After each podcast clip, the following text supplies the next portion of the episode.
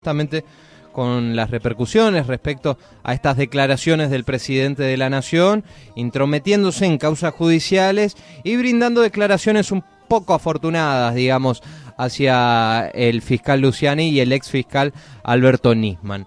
Eh, vamos a tomar contacto en este caso con el presidente del Colegio de Abogados de la provincia de Misiones, Fernando Orbe, ya está en línea. ¿Qué tal, Fernando? ¿Cómo le va?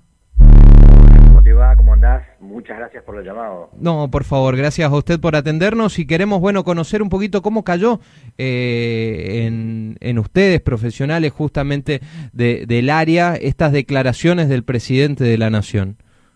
Bueno, algo, algo lo venimos diciendo, ¿no? Eh, el presidente, digamos, se escuda, no sé si está bien expresado, pero bueno, eh, alega de que es, digamos, eh, en la libertad de expresión y que puede decir lo que piensa. Por supuesto que la libertad de expresión está garantizada en Argentina, pero me parece que en la investidura que, tiene y la responsabilidad que tiene como principal eh, cabeza de un poder del Estado, eh, las declaraciones son poco felices respecto de otro poder del Estado. así que, por supuesto que nos preocupa porque eh, justamente la Constitución nos marca esta división de poderes y prohíbe o, veda esta posibilidad de eh, que, los, eh, que un poder se inmiscuya en, la actuación de otro, ¿no? Como en el caso de lo que pasó.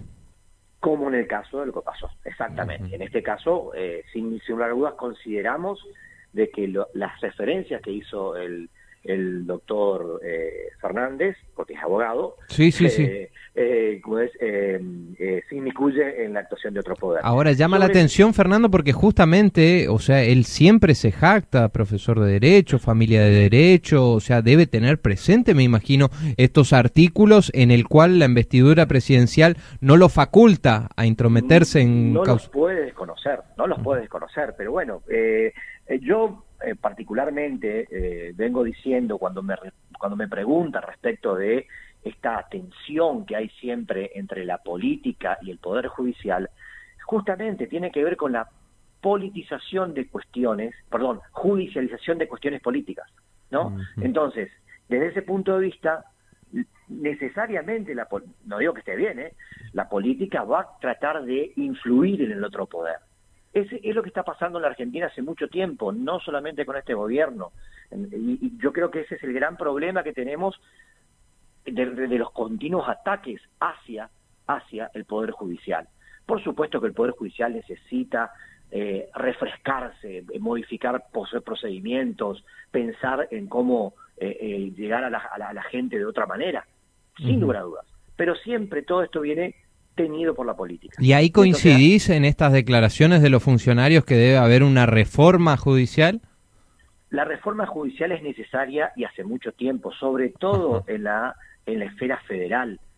Pero ¿qué pasa? Justamente tiene que ver, a ver, con la creación de, a ver, con el cambio del el sistema acusatorio eh, o pasar a un sistema acusatorio no inquisitivo como estamos ahora eh, vigente, dar, digamos, eh, dar más poder a los fiscales para la investigación y que los jueces sean eh, garantes del proceso.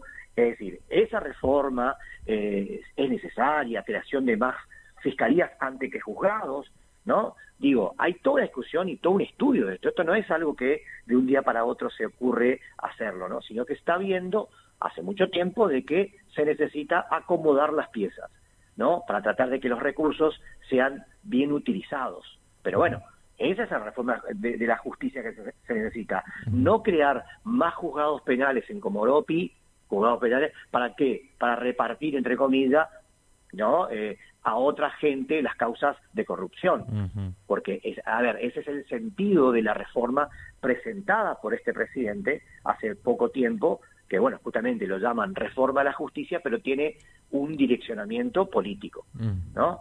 La justicia necesita, igual la, la provincial también, necesita eh, estudiar demográficamente y, generar más juzgados acá y allá y no abrir juzgados en todos los pueblos, es algo que nosotros, el Colegio de Abogados lo dijo en su momento, pero por ahí pasa la discusión de las reformas judiciales y no por la cuestión de la conveniencia política del momento. Claro, o sea, yo creo que también distintos sectores coinciden en que la justicia debe cambiar, pero son distintos enfoques, depende del sector que lo agarre. Si lo agarra desde el plano político, tienen un enfoque, desde el lado judicial o del lado eh, de derechos tienen otro enfoque, desde la sociedad también hay otro enfoque, porque estoy seguro que la, sociedad lo único que pide es una justicia un poco más ágil. Más ágil, más cercana, que le resuelva los problemas, ¿sí? Eh, bueno, ahí tiene que apuntar nuestra, nuestra, nuestra energía ¿eh? Nosotros somos responsables también de, de, esto, de la lentitud de la justicia. ¿no? Pero bueno, eh, eh, ahí, ahí, es, ahí es positivo, me parece a mí, que nos enfoquemos en hablar de una reforma judicial. Pero políticamente, realmente, digamos, va a cambiar la, digamos, el tono de la reforma de acuerdo al conflicto político del momento. Y eso es algo que en Argentina nos viene sucediendo, como te decía, hace muchísimo tiempo. Bien. Fernando, me gustaría consultarte también, no sé si estuviste siguiendo la causa vialidad, eh, justamente las pruebas que ha presentado el fiscal Luciani. ¿Qué te pareció todo esto? ¿Estamos hablando o estamos ante un caso de lawfare, como lo presenta la vicepresidente? Mi, mi concepto personal de lo que se llama lawfare es algo, lo defino como algo muy vago, ¿no? Mm. Eh, factores de poder hay en todos los países y en todas las épocas. Eh, lobbies hay eh, en todos los países en todas las épocas. bueno, en Argentina, estos lobbies que podrían llevar a, a alguna acción entre justicia y medios hegemónicos, medios mediáticos hegemónicos, eh, bueno, eh, eh, quedan como, digamos, puede ocurrir, ¿no? O sea, puede ocurrir en el sentido de que haya presiones, porque siempre hay factores económicos, políticos y demás. Sí, intereses de por medio. lado. Intereses, intereses, vos dijiste, intereses. Pero, pero es un concepto muy vago. Ahora bien, si eso lo trasladamos a lo que estamos viendo en la causa vialidad, evidentemente se está poniendo blanco sobre negro sobre irregularidades de la contratación de obra pública que no es exclusiva o sea que no es exclusivo del gobierno de Cristina Kirchner, eso también hay que decirlo, ¿sí? No es exclusivo, que siempre fue así, de que siempre hubo una patria contratista, como se dice, pero bueno, bienvenido sea que lo estemos poniendo blanco sobre negro. Ahora bien, lo que hace el fiscal hace su, trabajo, evalúa la prueba que ha recolectado y la presenta de una manera de acuerdo a lo que está pretendiendo. ¿Y qué pretende el fiscal, el, la, fiscalía en general en cualquier juicio? Acusar a una persona y lograr una condena. Es decir, yo lo que lo que lo que vi las reacciones que, digamos que hay respecto de eh, lo que dijo dijeron los, los, fiscales Luciano y Mola eh, es su trabajo falta que la defensa haga lo propio y lo va a hacer en contrario seguramente. ¿Por qué? Porque también es de acuerdo a su estrategia defensiva y evaluará las, pruebas de acuerdo a esa estrategia y después queda en manos de los jueces de eh, evaluar una y otra no las posiciones que hay y tomar una decisión.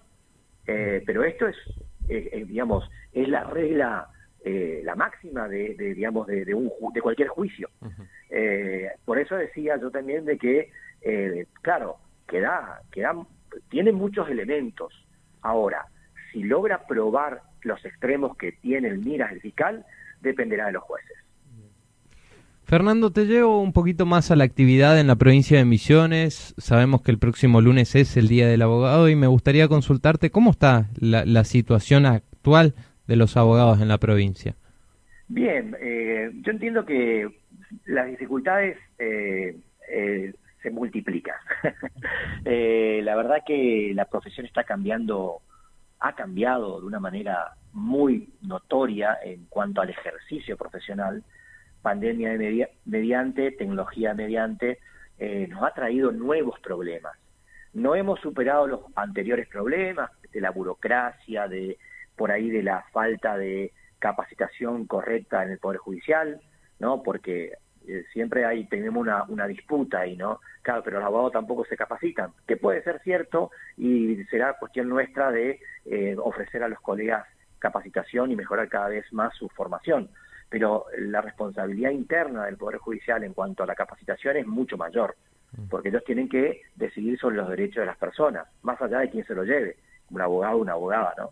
Eh, pero bueno, el cambio tecnológico, lo que ha lo que se ha incorporado tecnológicamente, pandemia de mediante, nos trajo otros problemas, ¿no? Eh, yo soy un ferviente defensor de la aplicación de la tecnología a, eh, digamos, al trabajo judicial, jurídico y judicial, pero necesariamente necesitamos ordenarnos de alguna manera porque en este momento la aplicación de la tecnología, como te decía, nos trae nuevos problemas porque estamos en una dualidad, no dejamos el papel completamente y tenemos que trabajar en el sistema y, hay, y coexisten dos modalidades y en algún momento tiene que terminarse. ¿no? Cuando esto pueda superarse, estoy convencido de que la, eh, la manera, de, digamos, eh, de trabajar de los abogados y abogadas de la provincia va a, ser, va a mejorar sustancialmente, ¿no? porque nos da muchas y variadas nuevas posibilidades de, de trabajo y agilidad, que también es uno de los, uno de los, eh, de los pedidos que siempre se hace a la justicia. Y ahí te consulto por el tema de los honorarios también. ¿Se respetan los honorarios de los abogados en la provincia? Es una pelea que la venimos dando desde hace mucho tiempo, del año 2017, cuando se reforma, la, se, se, ayorna la ley nuestra de honorarios que recupera, eh, digamos, eh, eh, la calidad de orden, de, orden público, y, pero que, por supuesto, es una pelea diaria. Desde el colegio hemos eh, puesto en funcionamiento el Observatorio para la Justicia, que en la primera temática tiene la cuestión de honorarios. Se ha hecho un relevamiento en toda la provincia respecto de las sentencias que eh, se dictan y que contienen o no eh, la regulación de honorarios, por un lado en cuanto a, digamos, a, cuantía de sentencias y porcentaje de sentencias, y por otro lado también lo que se está revisando es el respeto de la ley, porque bueno, los jueces por ahí eh, utilizan algún vericueto ¿no? para apartarse de la ley y regular eh, por fuera de la ley, cosa que por supuesto estamos totalmente, eh, digamos, en contra y es un poco uno de los nortes que tenemos del colegio para, para digamos, para defender el sustento de muchos colegas de, toda la provincia. Orbe, le agradecemos por su tiempo y estos minutos. Hacer extensivo el saludo para el día lunes a usted y a todos los abogados de la provincia de Misiones. ¿eh? Bueno, muchísimas gracias y déjame saludar a todos los colegas de, la zona, eh, digamos, de influencia de Apóstoles, eh, que bueno, prontamente vamos a estar eh, por ahí porque vamos a instalar una computadora para los colegas justamente en el juzgado eh, de Fuego Universal, eh, así que seguramente nos vamos a estar viendo pronto con, con todos ellos. Muchísimas gracias y feliz día del abogado y la abogada para, para todos. Gracias. Gracias, Fernando. ¿eh? Lo teníamos entonces al presidente del Colegio de Abogados de la provincia de Misiones, Fernando Orbe, hablando principalmente sobre estas declaraciones que han trascendido esta semana por parte del presidente de la Nación Argentina, Alberto Fernández, y también hablando un poco de la situación de los letrados aquí en la provincia de Misiones. Tenemos que hacer una nueva pausa, pero no se muevan que tenemos mucha más información por delante. Yo me siento al fin feliz, la tristeza no es para mí. ¿Y qué me importa lo que viví si me regalas?